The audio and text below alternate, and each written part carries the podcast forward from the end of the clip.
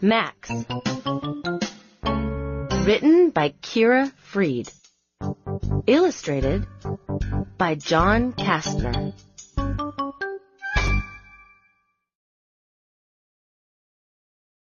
Max is angry. Max was a very angry boy. All day long, from morning until evening, he was angry. He stomped his feet on the ground. He kicked rocks, cans, fences, and walls. He slammed the drawers of his dresser, and he slammed every door he walked through.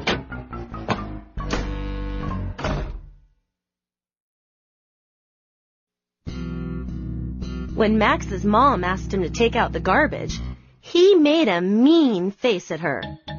After the fourth time she asked, he finally took out the garbage, but he spilled it and made a big mess on the floor.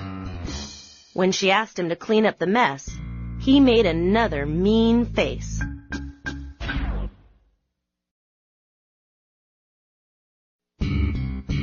One day, Max was so angry that he kicked Dusty, the dog. Dusty howled in pain. From that day on, Dusty darted under a chair whenever he saw Max coming. Who wants to play with someone who is angry all the time?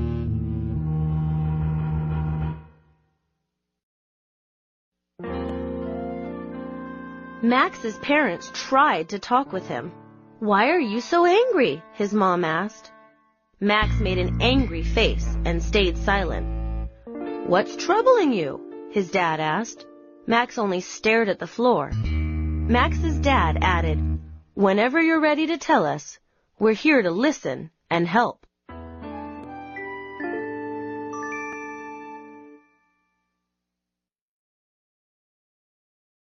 Max went upstairs to his room and slammed the door.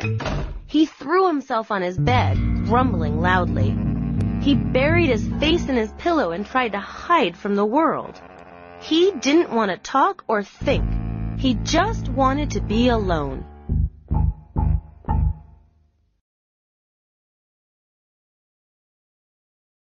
Max begins to think.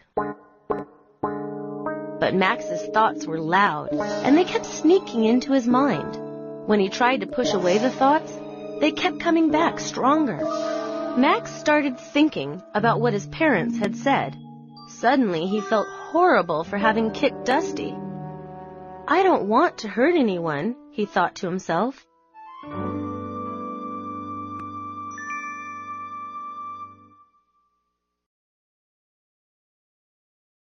Max got up off his bed and went back downstairs.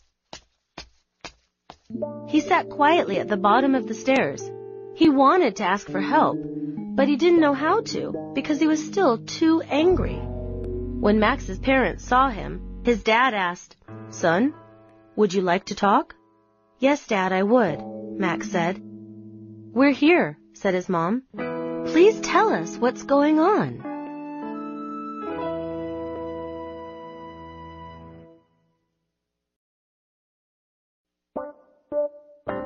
Max said, No one listens to me.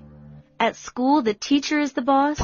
At home, you two are the bosses. There's nowhere that I'm the boss. I'm tired of always being told what to do. It makes me mad.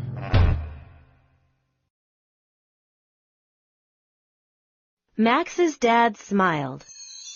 I'm glad you could tell us what you've been angry about. We're proud of you. Now, what can we do about this? Max's mom said, Max, how about if you be the boss of something? What would you like to be the boss of?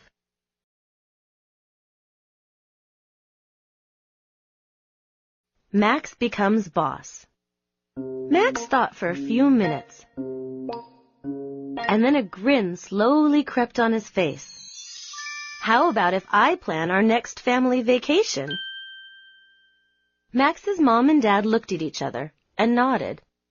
Then they looked at Max and asked, What do you have in mind?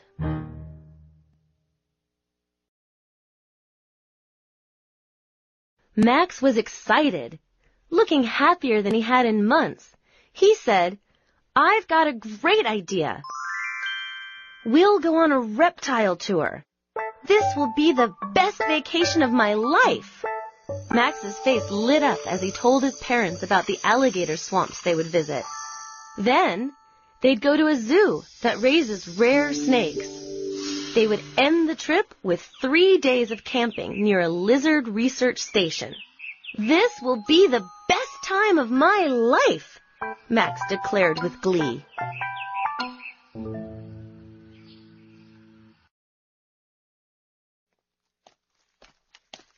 The next day, Max was happy as he walked home from school.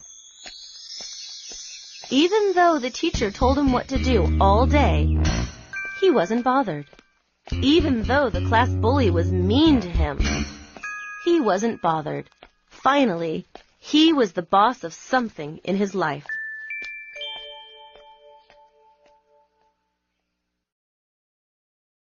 Someone else is angry. As Max walked up the front steps to his house, he heard strange noises coming from inside. He heard slamming doors and angry voices. He stepped inside to see what was happening.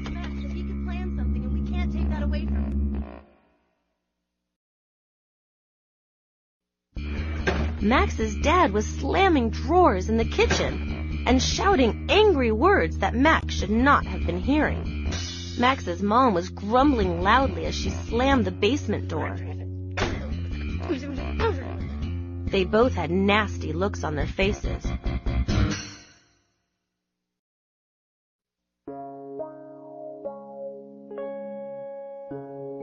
Max decided to have a talk with his parents. Why are you so angry? he asked. Max's dad made an angry face and stayed silent. What's troubling you? he asked his mom. She only looked at the floor.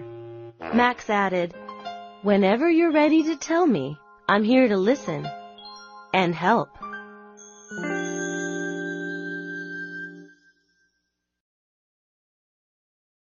Max went up to his room and waited. He thought about how his parents had helped him to talk about his anger. He knew they would talk with him when they were ready.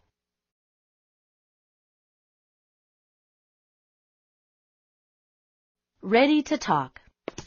Max's mom and dad slowly came up the stairs. They sat on the top step, looking at each other sheepishly. Finally, they mustered up the courage to knock on Max's door.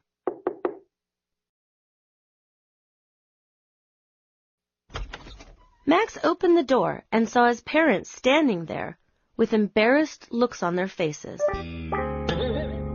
Would you like to talk? he asked. Yes, Max, we would, they replied. I'm here, said Max. Please tell me what's going on.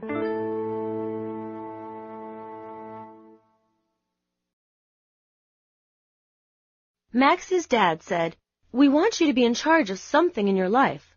Really, we do. But we don't want to go on a reptile vacation. We have to confess that we're afraid of snakes.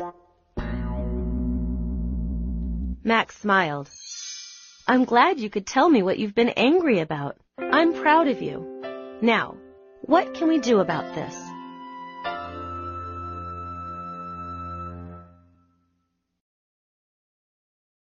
Max's mom spoke up. How about if you go on a reptile trip with a friend? The Science Club sponsors a reptile trip every summer. What will you do while I'm gone? Max asked. Max's dad said, We'll get some help for our fear of snakes. Maybe next year we'll be ready to handle a family reptile trip.